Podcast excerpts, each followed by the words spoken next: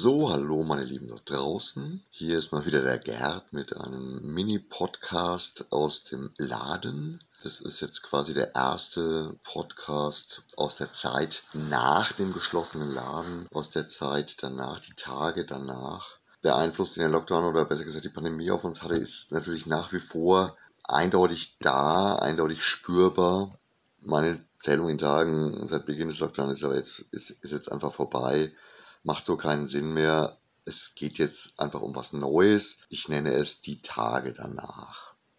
Als Aufhänger möchte ich diesmal äh, eine Meldung vom Röner Wurstmarkt nehmen, der irgendwie im Oktober stattfinden würde. Das ist eine von Slow Food organisierte Geschichte in der Rhön, die alle zwei Jahre stattfindet, wo sich regionale Metzger, Brauer, Brenner, Bäcker und so weiter präsentieren können. Da schlenderst du drüber, es ist ein bisschen fest, da kannst Dinge probieren, versuchen, testen und einkaufen. Jetzt habe ich gelesen, dass der dieses Jahr ausfällt aber stattdessen virtuell stattfinden soll. Ich check's echt, ne? das ist unfassbar.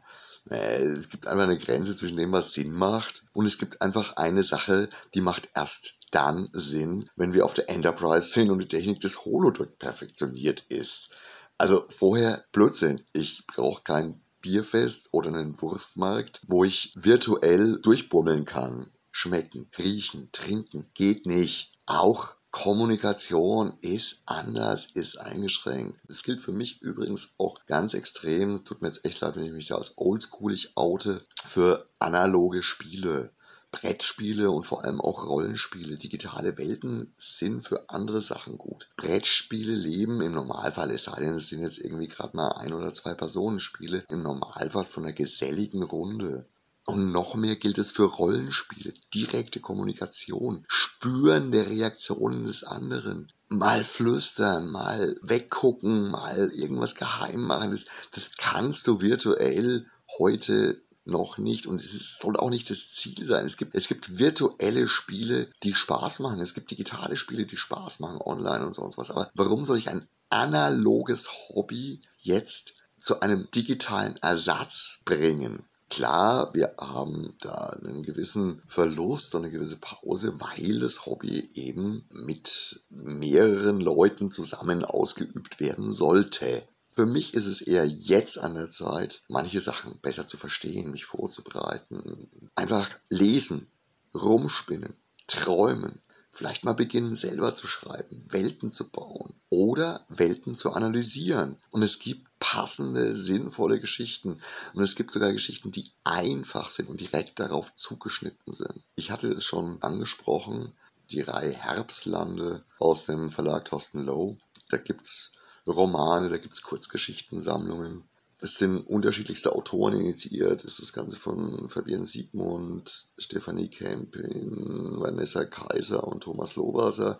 Der erste Roman, Die Herbstlande, handelt von Scarlett und ist tatsächlich noch sehr, sehr deutlich in klassischer Zauberer von Ausmanier. Es muss ein Weg gefunden werden durch die Herbstlande zur Schlüsselfigur. Ich will jetzt gar nicht groß was verraten zur Schlüsselfigur und dann muss einfach ähm, der Weg nach Hause wieder erkämpft werden. Erkämpft in Anführungszeichen selbstverständlich. Also es ist nichts Martialisches, nichts Kriegerisches, sondern es ist äh, eine Entwicklung der Persönlichkeit, ein, ein innerer Kampf, ein sich auseinandersetzen mit verschiedenen Dingen.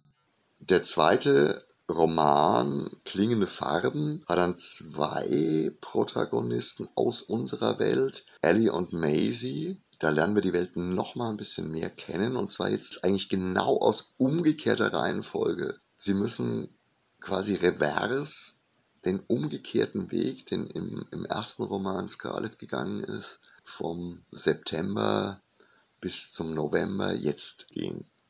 Trotzdem bleibt es eine klassische Geschichte, wo Menschen aus unserer Welt eine fantastische Welt besuchen. Und das ist natürlich auch äh, die Vorlage für das dann später entstandene Rollenspiel für die Herbstlande. Schon sehr, sehr früh ich bin jetzt gar nicht ganz sicher, ob das nach Band 1 schon war oder nach Band 2, ist egal, äh, entstand dieses Reisejournal der Herbstlande, was im Endeffekt das erste Quellenbuch war. Und damit war natürlich auch das, ich nenne es jetzt mal so, Autorenrollenspiel eröffnet.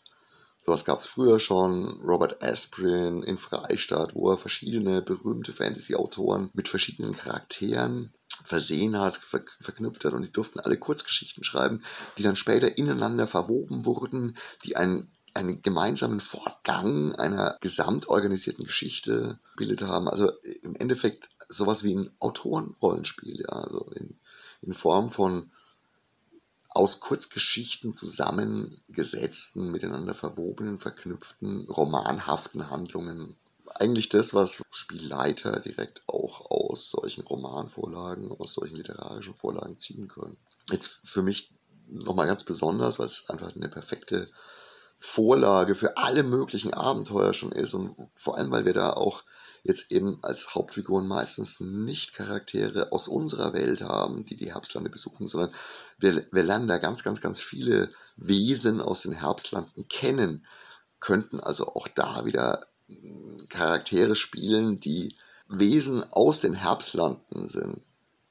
Und Kurzgeschichten eignen sich natürlich unfassbar gut, weil wir haben ein, äh, eine sehr kurze Einleitung, die meistens mit wenigen Worten schon ganz, ganz, ganz viel klärt. Ich, ich brauche nicht viel zu wissen. Und häufig wird der, der Leser entlassen, ohne dass alles bis zum Ende erklärt wird, geklärt wird und der Fantasie wird der Rest ähm, überlassen. Und das ist natürlich die perfekte Vorlage für ein Rollenspiel eine Grundsituation, die so ein bisschen aufgebaut wird, erklärt wird, wo, also es ist wie, wie die, die Vorgeschichte von Helden, die man häufig in Rollenspielen dann auch konstruiert. Ich finde in dem, in dem äh, Geschichten aus den Herbstlanden sehr, sehr, sehr viele von den Kurzgeschichten nicht nur gut, sondern auch unglaublich gut geeignet ähm, als Vorlagen oder Intros für Rollenspiele. An einem Beispiel möchte ich euch das jetzt mal so ein bisschen demonstrieren. Also wir haben, ich habe hier auf Seite 65 aufgeschlagen von Anja Bargus die Geschichte Fliegen. Wunderbar ähm, illustriert ist das Ganze übrigens auch. Ich, ich finde es jetzt tatsächlich in dem Fall nicht ganz genau. Also es sind Illustrationen von Jana Damaris Rech und Nina Schellenbach. Ich sehe hier jetzt leider nicht ganz genau, von wem diese Illustration ist. Es ist auf jeden Fall wunderbar. Man sieht eine kleine putzige Elfe, die nach einer Feder greift. Ria sammelte Nebelzeckensaft. Ihr Gürtel war schwer von den Blasen, dort prall baumelten. Sie füllte noch eine große, die sie in den Armen halten würde, wenn sie wieder herunterflog. Die Nebelzecke sirrte leise, weil Ria sie am Rücken kratzte. Das musste sie tun, damit die Tierchen ihren Saft abgaben. Den herrlich süßen und nahrhaften Saft, aus dem fast alles bestand, was ihr Volk kochte. Und solange die Zecken sich im Heidekraut satt saugten, solange ging es den Holmilli gut. Ja, wir wissen also, die Holmilli leben in der Heide. Die Holmilli ähm, ernähren sich in erster Linie von Nebelzeckensaft, wo schon das schöne Wort Nebel mit drin ist. Und das Ganze spielt im Eismoor. Und es sind auch tatsächlich Eiselfchen, Eisfeechen, um die es da geht, die in einer mehr oder weniger hermetisch abgeschirmten Mini-Biosphäre leben, nämlich unterhalb des ewigen Nebels, des ewigen Bodennebels im Nebelmoor, niemals die Sonne erblickend, immer nur im Grau, aber eben eine geschlossene, offensichtlich ganz muntere Gesellschaft, die sich perfekt auf diese Umgebung eingestellt hat. Jetzt ist Ria natürlich als Hauptfigur etwas Besonderes und Ria träumt davon, höher aufzusteigen. Ria träumt davon, wie Icarus der Sonne entgegenzufliegen. Und genau dasselbe Problem besteht eben bei diesen Nebelelfen oder Eiselfen. Denn als Ria immer wieder mal ganz gern davon rumspinnt bei ihren Freunden und Freundinnen, dann bekommt sie zum Beispiel so die Antwort, besuch nur das Heim für flügellose Ria, sagte Grau vor. Die erzählen dir dann, was sie davon hatten. Also offensichtlich äh, schmelzen die Flügel, wenn die Nebelelfen sich über eine gewisse Grenze erheben. Aber Ria wäre nicht Ria, wenn sie nicht versuchen würde, genau das zu tun. Und was geschehen muss, geschieht.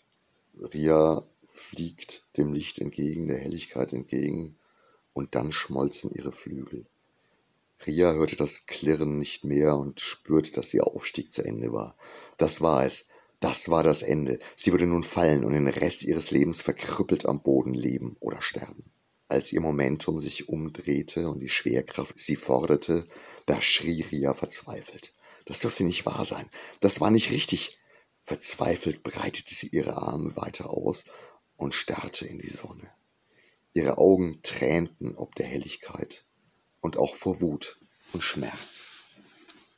Als ihr Schrei verhallte, schloss sie die Augen und drückte die Hände auf die Ohren. Sie wollte es nicht erleben, nicht sehen oder hören, so als ob sie es dadurch verhindern könnte. In Erwartung des Aufpralls zog sie die Beine so nahe es ging an ihren Körper. Gleich würde diese köstliche Wärme aufhören und die eisige Dämmerung wieder beginnen. Tiefste Trauer erfüllte sie. Dann spürte sie einen Ruck. Der Fall endete, aber nicht in einem Aufprall, sondern es war ein Auf und Ab und sie wurde eingezwängt in etwas ledrig Weiches und dennoch unnachgiebig Hartes. Bewegungsunfähig öffnete Ria die Augen. Sie flog, aber nicht aus eigener Kraft. Etwas hatte sie gepackt und trug sie nun. Vorsichtig tastete sie nach allen Richtungen und fühlte über sich weiche Federn.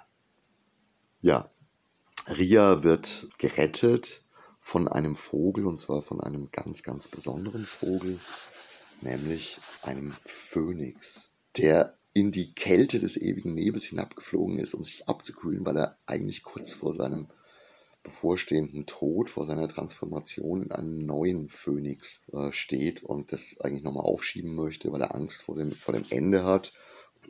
Das, das Schicksal jedes Phönix, der, des Aufflammens und der Wiedergeburt ja, und dann freundet sich Ria mit dem sterbenden alten Phönix an und wird zu ihrem Vertrauten. Und während der Zeit im Nest, als der Phönix auf seinen Tod wartet, beginnt sie Federn zu sammeln und selbst auch wieder zu fliegen. Sie lernt das alles wieder und sie lernt gleichzeitig aber auch was sie dem Phönix, der, wenn er wiedergeboren wird, ein kleines Kind ist, was sie ihm alles beibringen kann, wie sie ihm das Leben erleichtern kann. Und sie wird sozusagen zum, zu, zur, zur Amme des Phönix trainiert. Und irgendwann kommt dann der unausweichliche Tag. Der Phönix stirbt und, und Ria muss sich um ihn kümmern, um den neuen Phönix.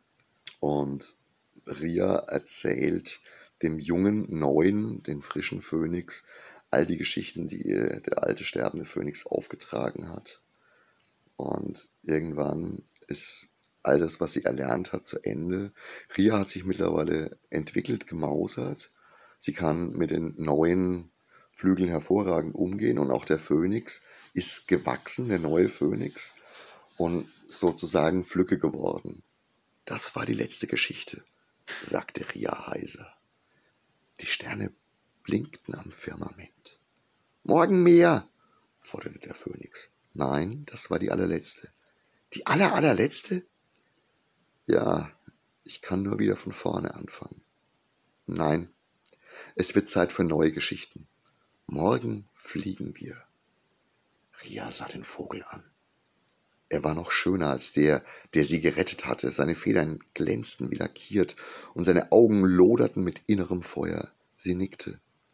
Gut, dann soll es so sein. Ich danke dir, sagte der Phönix. Nicht zu danken, du hast mich gerettet. Das musste ich doch zurückgeben. Du musstest nichts. Du hättest dich auch davon machen können. Nein, das war keine Option. Ohne dich wäre ich gestorben. Du hast mir erst neues Leben geschenkt und dann das Vertrauen, dass ich dein neues Leben begleiten soll. Vielleicht war es Schicksal, wie auch immer, wir gehören zusammen. Morgen zeige ich dir die Welt, versprach der Vogel. Ria dachte nur kurz mit Bedauern an ihr Häuschen, an das, was sie hier geschaffen hatte. Die Herbstlande riefen sie, es gab so viel zu entdecken. Ja, morgen, rief sie und kuschelte sich an die breite Brust des Vogels. Sie konnte es kaum erwarten. Was hatten ihre Freunde zu Hause gesagt? Niemand überlebt die Wärme. Dafür sind wir nicht gemacht. Ria lächelte. Sie war dafür gemacht. Und damit endet die Kurzgeschichte. Und eigentlich, da bin ich ganz fest der Meinung, beginnt damit natürlich erst das Abenteuer. Das Abenteuer des Phönix und, und Ria, der Rauelfe oder Nebelelfe. Und wenn das keine Vorlage für ein Rollenspiel ist, für ein Erkund der Herbstlande, dann verstehe ich es, dann, dann, dann weiß ich es einfach nicht. Deswegen wirklich hier meine, meine direkte, eindeutige Empfehlung, bevor ihr euch ähm, anschaut, wie andere was machen, bevor ihr Spielrunden, die äh, andere Spielen anschaut und betrachtet, schafft was eigenes, lest Ideen für Rollenspiele, spinnt diese weiter, sammelt Gedanken und legt dann wieder richtig los, wenn ihr mit zwei, drei oder vier anderen Leuten gemeinsam wieder wirklich real zusammenspielen könnt. Es geht nichts über reale, echte Kommunikation und das ist einfach die, die unfassbare Stärke von Rollenspielen und, und was ihr jetzt tun könnt, ist Ideen sammeln, lesen, Spaß haben. Deswegen nutzt die Zeit, viel Spaß, schönes Wochenende, euer Gerd. Arrivederci, ciao.